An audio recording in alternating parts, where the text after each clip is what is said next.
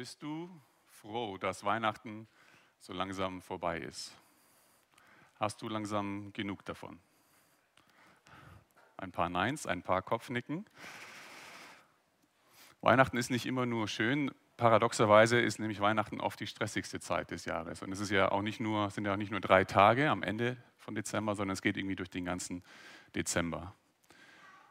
Es gibt so viele Dinge zu tun, es bleibt wenig Zeit für Besinnung und für wirkliche Ruhe. All die Besorgungen, die man machen muss, die Feierlichkeiten, die ganzen Weihnachtsfeiern, ähm, die ganzen Menschen, die man sieht und trifft. Die Liste ist lang an Dingen, die man so zu tun hat. Und das kommt alles noch zusätzlich zu den anderen Dingen, die man das ganze Jahr, Jahr über auch schon zu tun hat. Also es ist irgendwie eine extra Belastung. Ich selbst hatte gestern meine Familie bei mir zu Gast ähm, zum, zum Abendessen, was ja schön war, aber um 10 Uhr musste ich sie rausschmeißen, weil es mir zu viel wurde, weil ich Ruhe gebraucht habe. Ich denke, die meisten von uns kennen dieses Gefühl, wenn auch nicht an Weihnachten, dann vielleicht zu anderen Zeiten, dass wir Ruhe brauchen. Wir haben ein Gefühl der Unruhe.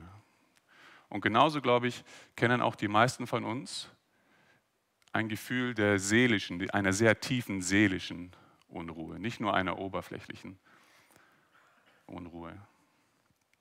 Und diese seelische Unruhe, die kann auch unabhängig von stressigen Zeiten da sein, wie der, wie der Weihnachtszeit.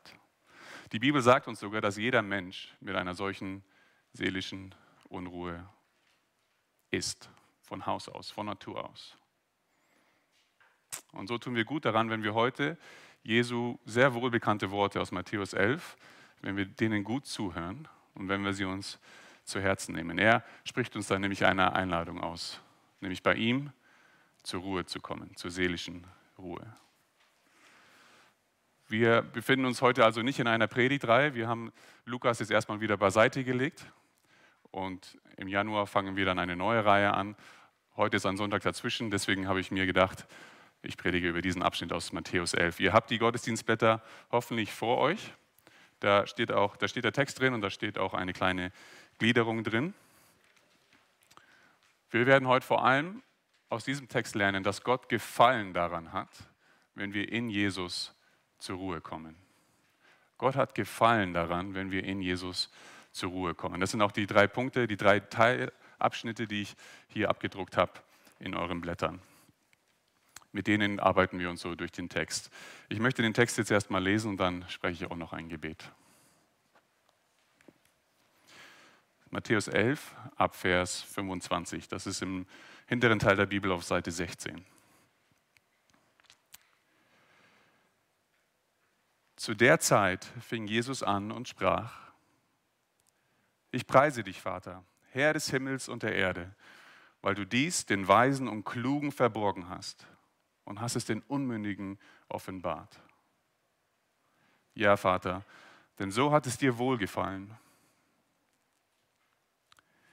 alles ist mir übergeben von meinem Vater und niemand kennt den Sohn als nur der Vater und niemand kennt den Vater als nur der Sohn und wem es der Sohn offenbaren will.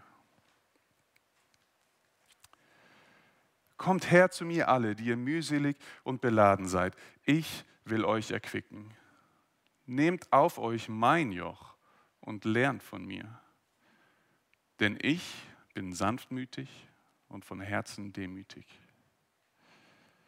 So werdet ihr Ruhe finden für eure Seelen. Denn mein Joch ist sanft und meine Last ist leicht. Ich bete noch. Lieber Vater, wir haben vorher gelesen im, im Buch Jesaja, dass dein Wort niemals leer zurückkommt und darauf vertrauen wir auch heute. Und du, du lässt es schon in Jesaja ein, zu dir zu kommen. Und auch dieser Text heute tut das. Und so beten wir, dass wir das heute klar verstehen, dass du mit offenen Armen auf uns wartest und dass Jesus derjenige ist, der uns dahin bringen kann. Wir beten, Herr, dass du diese Zeit jetzt segnest, das Sprechen und das Hören dir zur Ehre. Amen. Unmittelbar vor diesem Text, den ich jetzt gerade gelesen habe, da wird berichtet, dass Jesus verschiedene Städte anklagt. Städte in Galiläa, an denen er bis dahin unterwegs war. Wenn wir kurz einen Blick werfen auf Vers 20 in Matthäus 11, da lesen wir das. Da ähm, Matthäus 11, Vers 20, da fing er an, die Städte zu schelten, in denen die meisten seiner Taten geschehen waren, denn sie hatten nicht Buße getan. Seit Kapitel 8 im Matthäus-Evangelium tut Jesus ein Wunder nach dem anderen und er predigt immer wieder das Evangelium. Er redet sich fast den Mund fusselig, aber nur wenige Menschen kehren um von ihren Wegen, von ihren Sünden und folgen ihm nach. Sie haben mehr als genug Wunder gesehen, aber sie wollen ihm keinen Glauben schenken. In diesem Kontext kommt jetzt unser Predigtext, den ich gelesen habe, Matthäus 11, 25 bis 30. Und in diesem Kontext kommt jetzt auch der erste Teilabschnitt, der erste Punkt in eurer Gliederung, in dem es darum geht, was Gott wohlgefällt. Wenn es also heißt in unserem ersten Vers, Vers 25, zu der Zeit, dann sollen wir das im Kontext von diesen Anklagen gegen diese Städte lesen. Interessant ist aber, dass es heißt, er sprach, ich preise dich, Vater. Normalerweise, wenn es heißt, er sprach, dann spricht Jesus immer zu Menschen. Aber hier scheint er zu beten. Aber so wie er vorher zu diesen Städten gesprochen hat, so spricht er jetzt ein Gebet. Aber es ist eben ein öffentliches Gebet. Er zieht sich nicht zurück, wie sonst auch, um zu beten, sondern er betet in aller Öffentlichkeit, damit jeder es hören kann. Es ist ein gebeteter Weckruf, wenn man so will. Und in diesem Gebet, da preist Jesus zuerst den Vater, dass er dies vor den Weisen und Klugen verborgen hat. Mit dies muss also gemeint sein, was er diesen galiläischen Städten schon gepredigt hat, nämlich, dass sie umkehren müssen, dass sie sich abwenden müssen von ihren Sünden und dass sie Jesus brauchen, dass er der Sohn Gottes ist, der sie retten kann.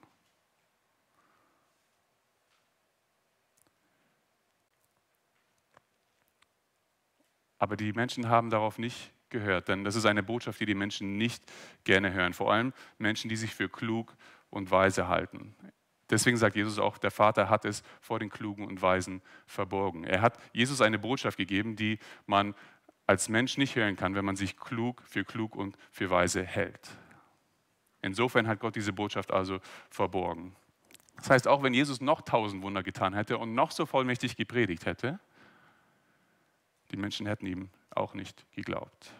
Ihr Stolz, ihr Hochmut, der lässt es nicht zu.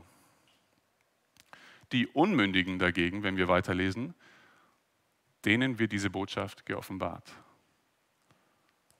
Was hier mit unmündig übersetzt wurde, das heißt wortwörtlich Kleinkinder. Den Kleinkindern wurde Gottes Botschaft durch Jesus geoffenbart. Die konnten sie verstehen, die konnten sie hören und auch annehmen.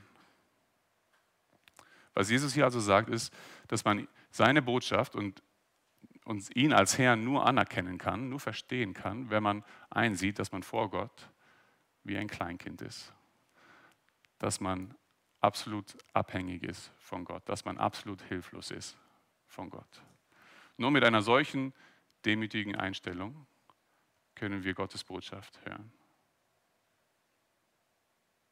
Und ich denke, wir kennen das aus eigener Erfahrung und auch aus Erzählungen von vielen anderen Menschen, dass man immer dann am empfänglichsten ist für Gottes Reden, wenn man eingesehen hat, dass man nichts zu bieten hat, dass man mit leeren Händen dasteht, dass man nicht so toll ist, wie man sonst immer denkt. Viele Leute kommen so zum Glauben.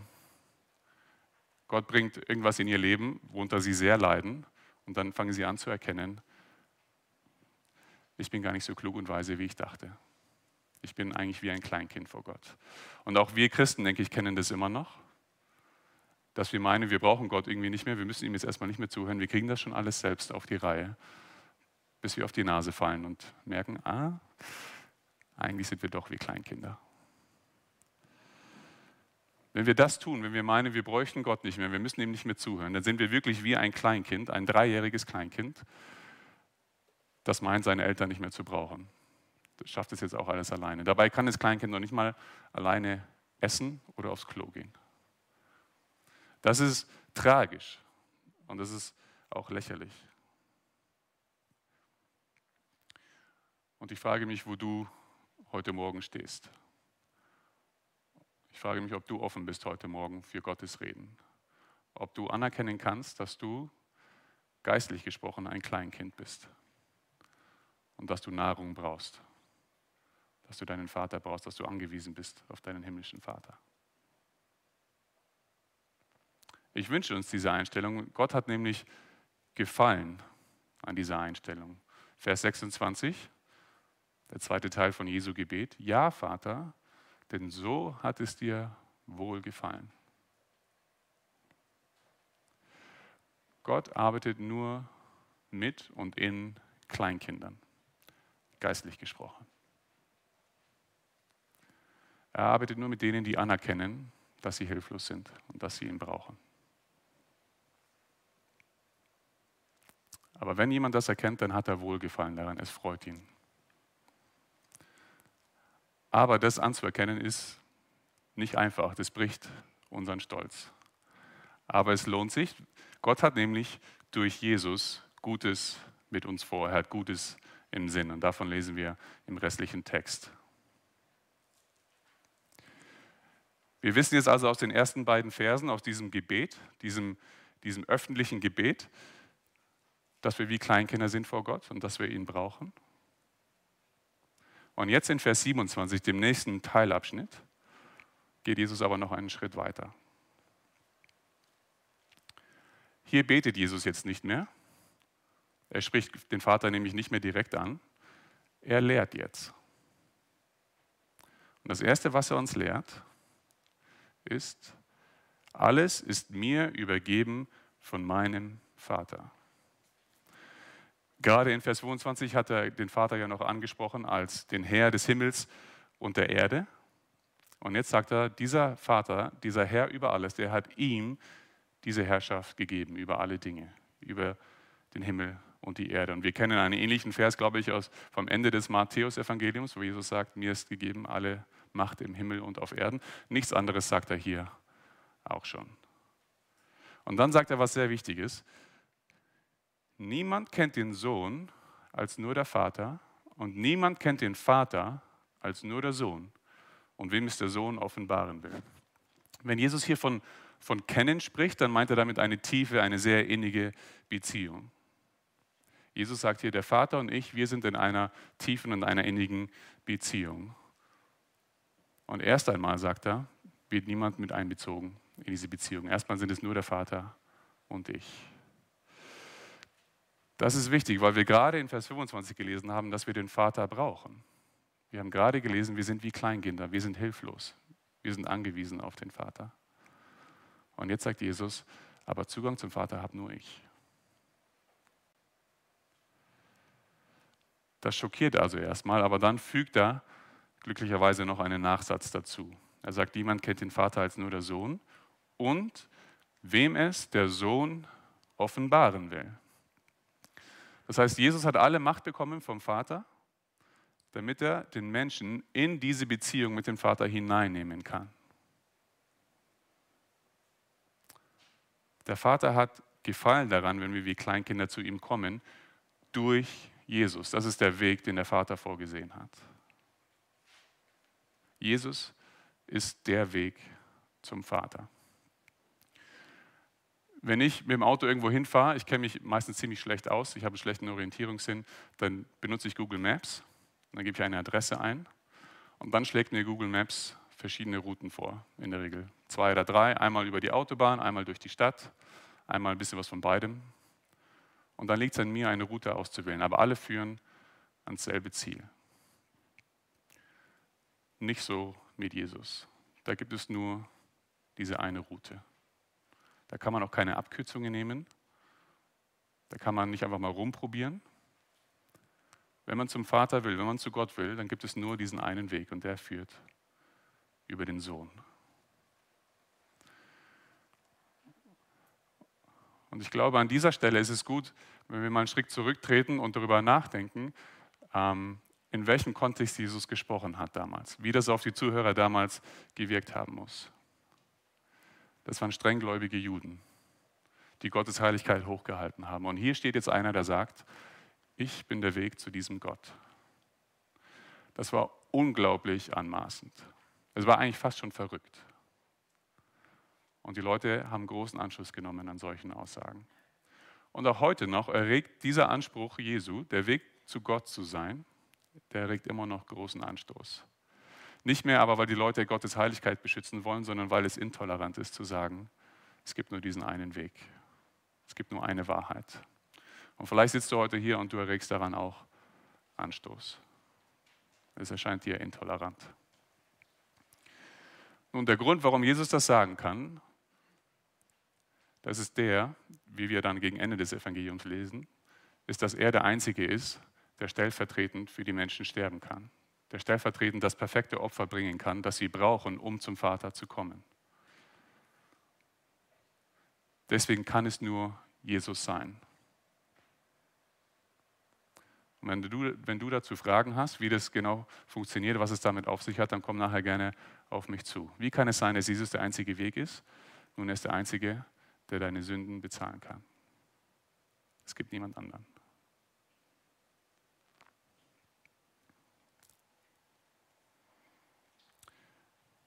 Unser Text heute fängt an mit diesem gebeteten Weckruf, die Verse 25 und 26. Das war ein sehr indirektes Gebet auch an die Menschen, die sollten das hören. Das war eine indirekte, ein indirekter Weckruf. Dann in Vers 27 lehrt Jesus die Menschen eine sehr tiefe Wahrheit über sich und seine Beziehung zu dem Vater. Aber er spricht die Menschen auch nicht direkt an. Er lehrt sehr allgemein. Und mit dieser Indirektheit, da baut er Spannung auf und er weckt Interesse. Denn ein guter Zuhörer, der hat jetzt gelernt, wir sind vor Gott wie Kleinkinder, wir brauchen Gott. Verse 25 und 26. Und Jesus ist der Weg zu, zu Gott. Vers 27. Also Schlussfolgerung, ich brauche Jesus.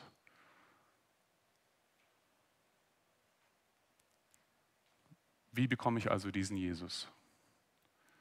Und genau da setzt Vers 28 ein. Und da ist Jesus alles andere als indirekt. Er spricht die Leute direkt frontal an.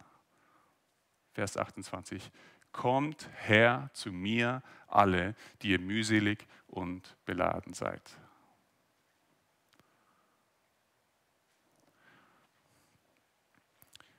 In den vorhergehenden Versen klang es noch ein bisschen so, als äh, würde Jesus einfach über die Köpfe hinweg entscheiden, wem er wem er das Evangelium offenbart, wem er es offenbart, dass er Gott braucht. Aber hier spricht er dann eine reale Einladung aus. Er sagt, kommt her.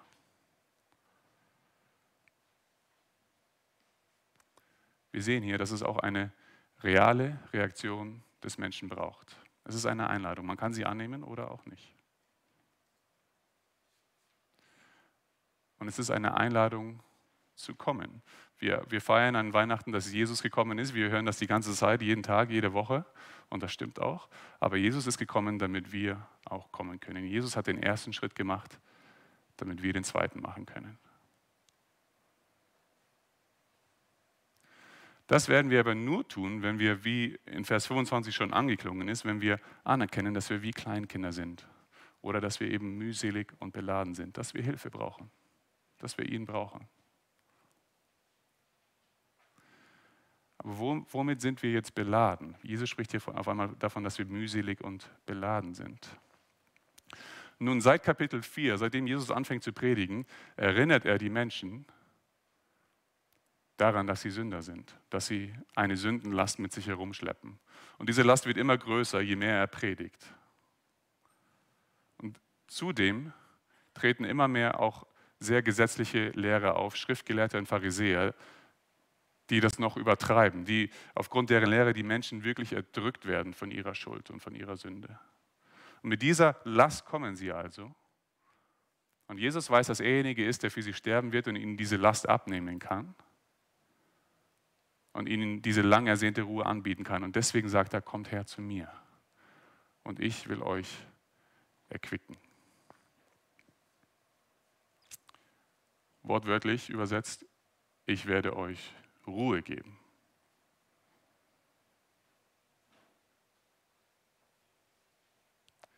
Es ist aber nicht so, dass er ihnen einfach anbietet, die Last wegzunehmen und dann ist alles gut, sondern er gibt ihnen eine andere. Er gibt ihnen ein anderes Joch. Vers 29, nehmt auf euch mein Joch und lernt von mir. Ein Joch war ein Instrument damals, das Menschen getragen haben oder auch Tiere getragen haben, um, um schwere Lasten zu bewegen. Und Jesus sagt, irgendein Joch haben wir immer. Aber meins ist besser, meins ist leichter. Auch bei Jesus haben wir ein Joch, aber es ist keines, das einen erdrückt. weil er nicht so ein unbarmherziger Ankläger ist wie die Pharisäer. Die haben das Gesetz verwendet, um den Menschen eine Last aufzubürden. Jesus ist nicht so. Er ist sanftmütig und von Herzen demütig. In 89 Kapiteln, die wir haben in den Evangelien, haben wir genau eine Stelle, an der Jesus sich selbst beschreibt, sein eigenes Herz beschreibt. Und das ist genau hier. Er sagt, ich bin sanftmütig und von Herzen demütig. Jesus ist kein erbarmungsloser, kein herrischer Meister, der nur darauf aus ist, einen zu verurteilen. Nein, bei ihm darf man auch Schwäche zeigen, bei ihm darf man sogar Fehler machen. Bei ihm darf man sein, wie man ist, bei ihm muss man sogar so sein, wie man ist. Und dann kann man auch von ihm lernen. Das heißt, Jesu Joch auf sich zu nehmen, das bedeutet einfach von ihm zu lernen. Und von ihm zu lernen bedeutet, sein Jünger zu sein. Im Griechischen sind die Worte lernen und Jünger, die kommen aus derselben Wortfamilie. Das heißt, ein Jünger ist ein Lernender, ein Schüler. Wenn Jesus uns hier also einlädt zu lernen, dann lädt er uns ein, sein Jünger zu sein, sein Nachfolger zu sein. Und wenn wir das tun, dann verspricht Jesus zum zweiten Mal, dann wird uns das Ruhe für unsere Seelen bringen. So werdet ihr Ruhe finden für eure Seelen. Warum ist Jesus das so wichtig? Warum sagt er zum zweiten Mal schon, ich werde euch Ruhe geben oder ihr werdet Ruhe finden? Nur in gewisser Weise könnte man sagen, ist das die große Geschichte der Bibel. Wir lesen ganz am Anfang, im ersten Buch Mose, schon im ersten Kapitel, dass Gott ruhte nach der Schöpfung und dass er den Menschen mit hineingenommen hat in diese Ruhe. Adam und Eva waren in dieser perfekten, harmonischen, in dieser friedlichen Ruhe mit Gott, bis sie sich selbst von ihm abgewandt haben und diese Ruhe verstoßen haben und aufgegeben haben. Und seitdem ist der Mensch mühselig und beladen und er kommt nicht mehr zur Ruhe. Seine Seele kommt nicht mehr zur Ruhe. Aber hier bietet Jesus uns an, wieder in diese Ruhe zurückzukommen. Jetzt schon, im Hier und Jetzt. In der Vollendung natürlich in der neuen Schöpfung, aber wir dürfen jetzt schon darauf einen Vorgeschmack bekommen. Deswegen ist das Jesus so wichtig. Deswegen sagt er das zweimal.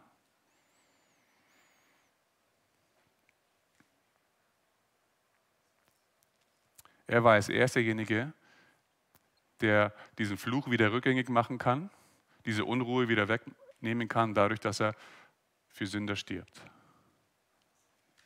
und dass er dieses Problem löst. In Jesus kann man ruhen, auch wenn man dann immer noch ein Joch trägt. Weil Jesu Joch einfach ganz anders ist als alle anderen Joche. Vers 30. Mein Joch ist sanft und meine Last ist leicht.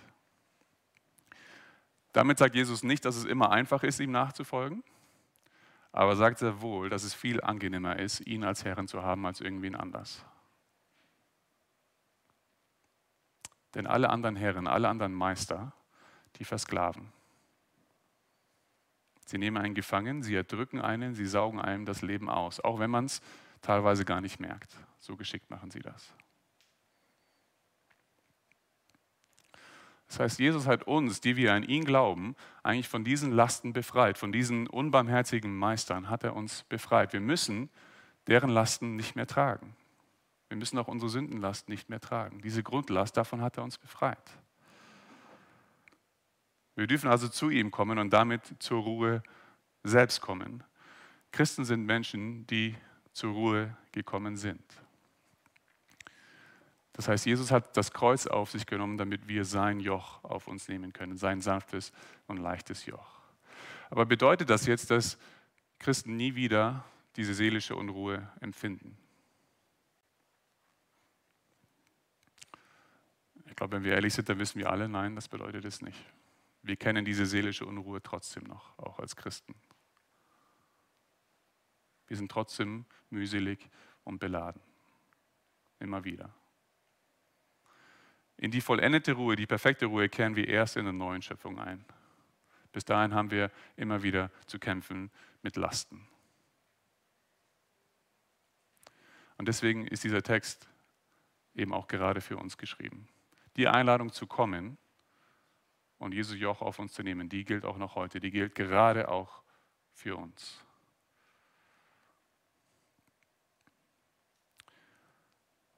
Und es gibt natürlich ganz offensichtliche Arten und Weisen, wie wir wieder Lasten auf uns nehmen, wie wir uns mühselig und beladen machen. Ähm, ganz offensichtlich passiert das, wenn wir sündigen, wenn wir ganz bewusst gegen Gottes Gebote verstoßen, uns von ihm entfernen, dann wird es in uns eine Unruhe auslösen. Unsere Seelen werden dann nicht zur Ruhe kommen. Das ist ganz offensichtlich. Wir laufen dann weg von Jesus, wir kommen nicht zu ihm. Aber es gibt auch einige eher versteckte Dinge, die uns ein Gefühl der Mühsal und des Beladenseins bringen. Und auf diese versteckten, diese getarnten Dinge möchte ich jetzt ein bisschen länger eingehen, weil ich glaube, die werden oft vergessen. Und ich will uns ein bisschen sensibilisieren dafür, wie das passieren kann mit dieser Unruhe, die wir uns selbst aufbürden. Das sind jetzt, ich werde einfach ein paar Beispiele nennen. Das ist keine vollständige Liste. Es gibt noch viel mehr. Aber ich will uns einfach nur mal dafür sensibilisieren, wie schnell das gehen kann, dass wir mühselig und beladen sind. Da wäre zum Beispiel Gesetzlichkeit oder Leistungsdenken. Die lassen sich oft als Gehorsam und als Gottesfurcht tarnen, aber sind eigentlich das Gegenteil. Denn wenn wir meinen, Gott beeindrucken zu können und Gottes Gunst gewinnen zu können, dadurch, was wir tun, dann fürchten wir ihn eigentlich nicht. Dann sind eigentlich wir der Gott. Und wenn wir das tun, dann bürden wir uns ein Joch auf, eine Last, die wir nicht tragen können. Die wird uns erdrücken. Gesetzlichkeit oder Leistungsdenken gepaart mit unserem Versagen, das immer wieder kommt, das ist keine gute Mischung. Da werden wir nicht glücklich. Das wird uns eine Last aufbürden, die wir nicht tragen können. Direkt im Anschluss an diesen Text fängt Jesus an, sich mit den Pharisäern direkt auseinanderzusetzen. Die Pharisäer, die den Leuten immer und immer wieder eine Bürde, eine Last aufgebürdet haben. Er tut es so lange, bis er in Kapitel 23 sie öffentlich anklagt und sagt, sie binden schwere und unerträgliche Bürden und legen sie den Menschen auf die Schultern. Ganz ähnliche Worte wie hier in unserem Text. Gesetzlichkeit und Leistungsdenken. Zu denken, wir müssen Gott irgendwie beeindrucken mit dem, was wir können. Das bürdet uns Lasten auf, die wir nicht tragen können.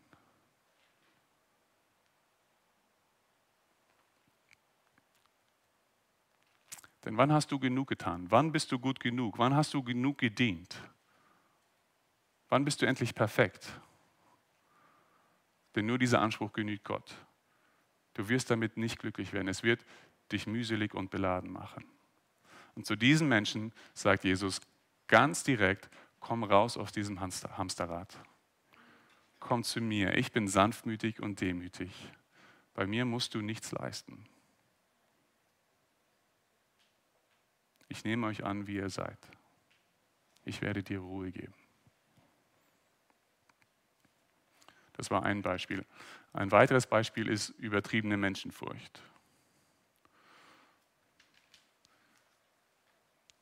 Diese Menschenfurcht bewirkt oft, dass wir Dinge einfach nur um andere Menschen willen tun. Dass wir meinen, wir müssen anderen Menschen irgendwas beweisen. Und die bewirkt, dass wir uns zu Sklaven von diesen Menschen machen. Das kann sich dann in Perfektionismus äußern, äh, weil wir hoffen, wir werden noch mehr akzeptiert, wenn wir es wirklich perfekt machen. Es kann sich auch in Lügen und in Scham äußern. Wir verschweigen die Dinge, die wir nicht gut gemacht haben vor den Menschen. Wir schämen uns dafür. Und sie kann sich auch in einem sehr geringen Selbstwertgefühl äußern. Dass wir meinen, wir sind nicht gut genug. Wir müssen überall dabei sein, wir dürfen nichts verpassen, wir müssen immer ein gutes Bild abgeben, auch in der Gemeinde. Eine solche Menschenfurcht ist ein unbarmherziger Sklaventreiber. Ihr Joch ist zu schwer. Es wird uns erdrücken. Weil auch dann stellt sich die Frage, wann, wann respektieren uns die Leute genug? Wann haben wir genug Ansehen? Wann sind wir akzeptiert? Es wird nie ein Ende haben. Es ist wie ein Hamsterrad. Und auch da sagt Jesus, komm zu mir. Ich bin sanftmütig und von Herzen demütig. Bei mir kannst du zur Ruhe kommen, ich liebe dich so, wie du bist. Ich muss gestehen, dass diese Art von Menschenfurcht wahrscheinlich der Hauptgrund ist, warum ich oft seelische Unruhe empfinde. Das merke ich allein daran, wie sehr meine Stimmung nach einer Predigt davon abhängig ist, was die Leute rückmelden nach der Predigt. Ich mache meine Stimmung, mein Wohlbefinden oft davon abhängig, was die Leute sagen danach. Dann bin ich in den Händen der Menschen und nicht in Jesu Händen. Er sagt, ich bin sanftmütig und demütig. Aber je mehr es mir gelingt, und ich habe heute Morgen bewusst dafür gebetet, dass ich in Jesus ruhen kann und mir bewusst machen kann, er ist sanftmütig und demütig. Und je mehr mir das gelingt, desto weniger abhängig bin ich von der Gnade der Menschen. Und je mehr kann ich ruhen. Ein letztes Beispiel, und wie gesagt, das ist keine vollständige Liste, ein letztes Beispiel für oft verharmloste Dinge, die uns aber wirklich in Unruhe versetzen, das sind die Sorgen, die wir uns machen. Und menschlich gesehen gibt es genug Grund, sich Sorgen zu machen. Es laufen längst nicht alle Dinge immer so, wie, wir sie, wie sie laufen sollten. Und wir haben längst nicht alles unter Kontrolle. Und dann ist es eine menschliche Reaktion, sich Sorgen zu machen auch sehr weit verbreitet, auch unter Christen und meistens auch akzeptiert, eben weil es so verständlich ist. Aber ständige Sorgen, unentwegte Sorgen, zeugt davon, dass wir Gott und seiner Güte und seiner Macht misstrauen. Sie zeugt davon, dass wir Gott bestimmte Dinge nicht zutrauen.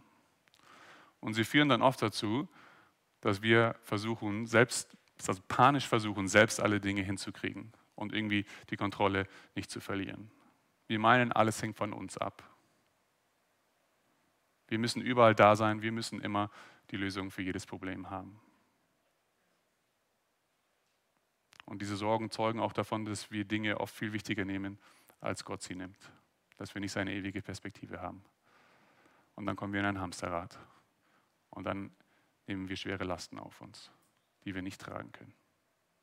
Jesus sagt in diesem Text, mir sind alle Dinge im Himmel und auf Erden gegeben und ich bin sanftmütig und demütig.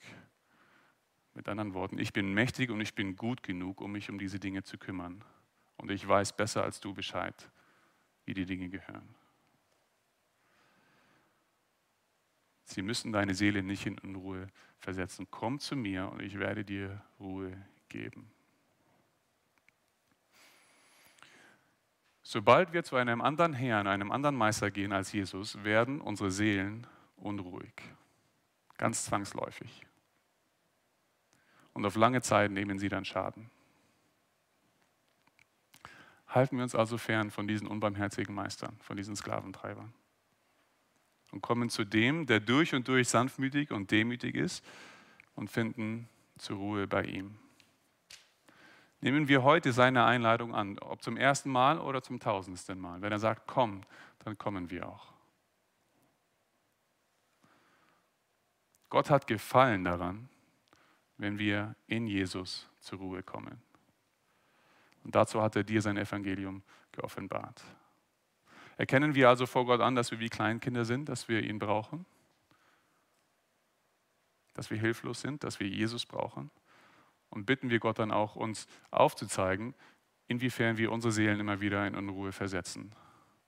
Weil oft merken wir das gar nicht. Und dann beten wir, dass wir in seiner Kraft uns dann auch von diesen Lasten befreien können und bei Jesus zur Ruhe finden können. Weihnachten ist eine sehr unruhige Zeit geworden, eine sehr laute Zeit, eine Zeit der Unruhe oft. Nehmen wir sie also zum Anlass, uns zu prüfen, ob wir nicht auch unseren, unsere Seelen eine Unruhe ausgesetzt haben. Nehmen wir, nehmen wir sie zum Anlass zu prüfen, ob diese Unruhe an Weihnachten nicht vielleicht auch unsere seelische Unruhe widerspiegelt. Und beten wir, dass Gott dieses Wort verwendet, um uns in seine Ruhe zu bringen. Lass uns beten.